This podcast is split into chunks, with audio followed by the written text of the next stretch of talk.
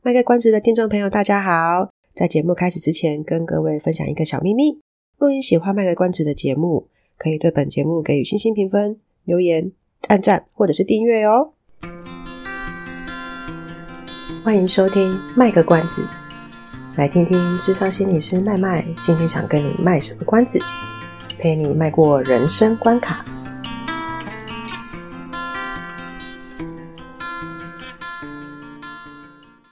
各位听众朋友，大家好，我是麦麦，欢迎收听麦卖个关子。网络有个传言，好像名字如果取叠字的话比较容易红，所以我就故意叫自己麦卖个关子，这样子我想我的成功就指日可待了。很好，新的一年就有这么棒的目标。听说接下来不久呢，会有关于口罩松绑的政策出来，掐指一算。这个疫情从二零一九年的年底影响全世界到现在已经有三年了。台湾是少数在疫情这件事情上还有些严格规定的国家。这三年来其实有很多的变化，一些社会或者是经济方面的观察家有讨论着说，人们其实应该要如何去看待这个后疫情时代。呃，几个比较明显的变化，比如说像 Google 啦、Netflix 之类啦。因为疫情的关系，他们曾经股价是往上攀升的。在疫情一刚开始的时候，有蛮多企业它的股价是下跌的。可是 Google 啊、Netflix 这一类的公司呢，他们则是异军突起。因为隔离政策的关系嘛，就会呃 work from home 啊，或者是呃在家上课啊等等的，就需要用到许多的远端连线或是线上会议这类的技术或程式。呃，没事在家也会就是追剧嘛。可是随着各国开始松绑，线上会议的需求就慢慢减少，渐渐的也就不能够常常在那边追剧。那当然还有就是 Disney Plus，它也后来居上了。所以 Netflix 跟 Google 的表现呢，在呃他们现在的股价跟疫情刚开始的时候比起来，就相对比较差一点点的。不过这也不代表说他们就是不好的公司啊。今天要谈的并不是股市，而是。而是而是其他东西，因为股市其实也不是麦麦的专长，就很难跟各位分享一些什么心得。只是说想要拿这个来当开头，跟大家分享一下说，说麦麦很爱看电视。那这几年疫情下来了，呃，麦麦有发现说，台湾的影视产业其实有一些新的变化，那就是实境节实境节目变多了。我虽然是不太确定说这个实境节目变多到底是跟疫情有关系。因为其实，在疫情之前，韩国跟中国的实境节目就蛮多的。相对之下，台湾那时候的实境节目真的很少。可是这三年啊，台湾自己制作的实境节目好像突然之间增加很多。哦，之前没多久，去年我忘记什么时候了，反正也介绍过客家电视台做的一个节目，叫做《叫我野孩子》，它真的蛮好看的。最近有在重播，可能是因为过年的关系。诶，不过最近呢，有一个私信节目呢，有吸引到我的眼光。呃，他那个节目名称叫做《回到小学那一天》。那基本上就是一定会请艺人去参加。那请艺人去参加什么呢？就是去请他去小学体验一下小学生活。啊，差不多会安排个两天的课程，他就会去不同的小学，诶，不同的艺人到不同的小学去。然后刚好看到温昇豪参加的那一集。呃，温森豪提到的内容其实让我就蛮有共鸣的，所以我想要拿出来在这一集的卖个关子跟大家分享。哎，温森豪那一集他就讲到说，他觉得我们的生活好像太常的强调去追求那个第一名，可是第一名就一个啊。好啦，也许就是有时候会有一个同分，一样分数的话可以有 N 个第一名，可是那个整体来讲还是名额是有限的吧，对不对？那在他体验小学生活的那两天当中呢，他反而看到这些所谓的小学同学，他 因为他们是去跟他们去上课嘛，所以他就算叫他们同学这样。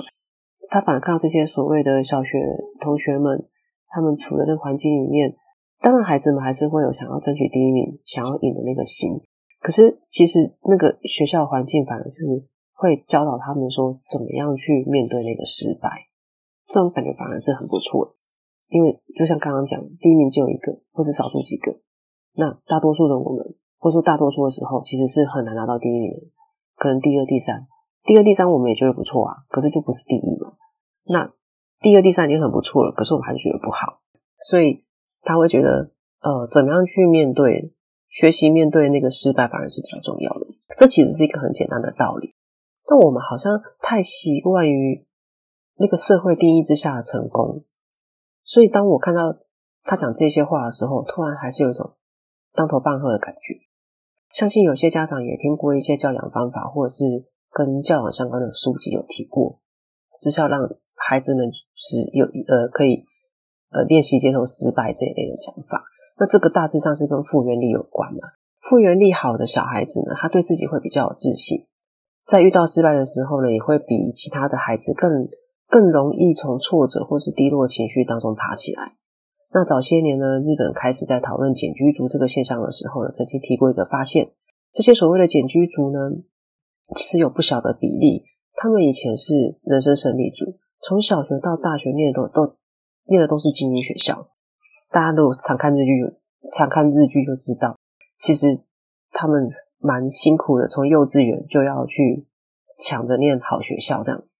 那从小到大都是精英，可是他们很可能在找工作的时候不顺利。或者是找到工作了，但是没有办法像以前做的那么好，那他从小建立的自信、成功的形象就觉得他觉得被打坏了，所以就慢慢开始减居在家。我这边要先强调一下，他并不是所有的减居族都是因为这个原因，只是说因为这个原因而减居在家的比例也是有的。简单的说呢，就是因为他们挫折容忍度比较低，复原力也相对比较弱，形成这样的现象。要去提升挫折容容忍度。跟提高抗压性，我我我个人会认为这不是那么容易的，或是那么简单就画上等号的两件事情哦。提升挫折容忍度，并不是说哦，我遇到失败的事情都不能表现难过、失落或是不开心，并不是这个意思。也不是说哦，我要提升挫折的容忍度，所以呃失败了或是呃遇到挫折就赶快积极的去解决问题，也不是这个这么单纯哦。提升挫折容忍度跟复原力的意思是指说，呃，我尽量用我话表达出来啦，让自己能够去接受失败，也能够去接受有些事情是没办法如自己预期的。然后，作为一个心理师呢，我当然是绝对提倡大家去接纳自己各种情绪的，没有任何一个情绪是应该被压抑的。重点应该是放在说，怎么样去面对跟处理这个情绪，挫折容忍度高。跟复原力好的人呢，他不会让自己一直陷在那个低落的情绪当中，也不会因为事情不如预期就否定自己。他也比较愿意会去找寻自己的优势，再从这个优势里面去创造机会。所以这不禁让我想到，其实我上一集有提到，有些个案他在晤谈的时候就会说：“哦，我希望可以马上变快乐，或者是希望讨厌的事情可以马上改变。”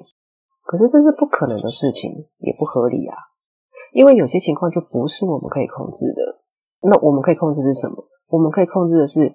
选择要怎么去看待跟因应这个状况，这些是我们可以主动的方式。如果我们一昧的只是要求别人去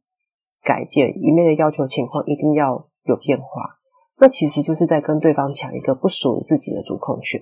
就好像《北风与太阳》那个故事里面那个北风，一直吹着强风要去。逼人家把大衣脱掉的意思，那其实是缘木求鱼啊。那家长们可能就会好奇啦，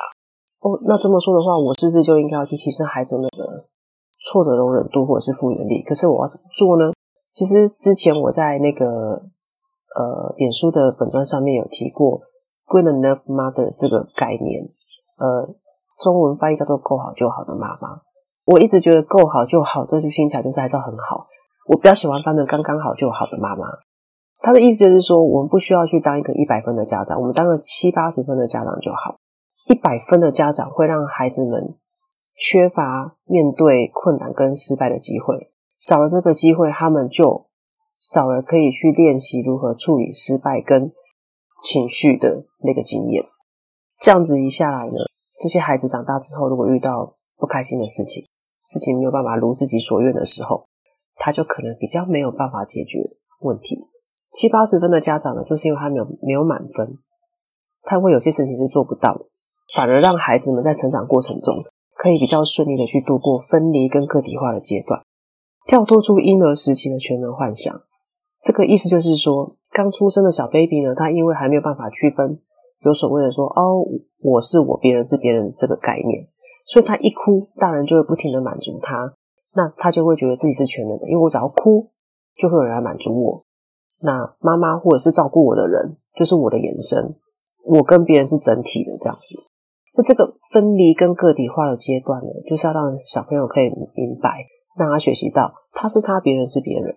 就算有的时候爸爸妈妈或是照顾我的人不在我身边，可是他们在我心里。这个不是在撩妹讲的话，是他们就是在我心里。小时候，在我还分不出来爸爸妈妈是别人那个阶段所建立起来的安全感，在这个时期呢，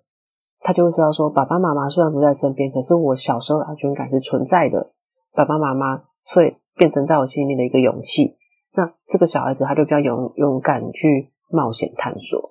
假如当小孩子的年纪已经到了，其实要去学习分离跟个体化的阶段的时候，大人们还是继续当一百分的家长，那他就还是会停留在那个全能的婴儿的阶段。小朋友就会觉得全世界都是需要满足我的，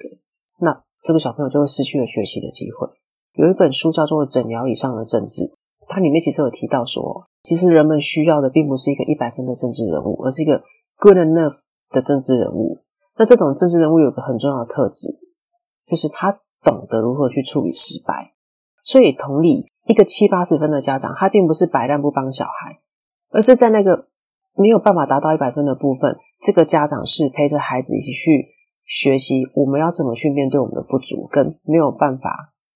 达到目标，没有办法得到想要的东西的的时候，那种时候的情绪是该怎么办的？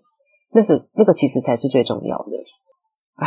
感谢瑞凡啊，不是啊，感谢温生好，在那一集里面提醒了我这么重要的一件事情。好啦，这集的卖个关子就到这边啦，我们下周再见，拜拜。以上是我们这次的节目内容，谢谢您的收听。如果您喜欢我们的节目的话，欢迎订阅我们的节目，或是到粉丝专业路上有个心理师追踪按赞。若您对节目有任何的想法，欢迎留言让我们知道。下次再见，拜拜。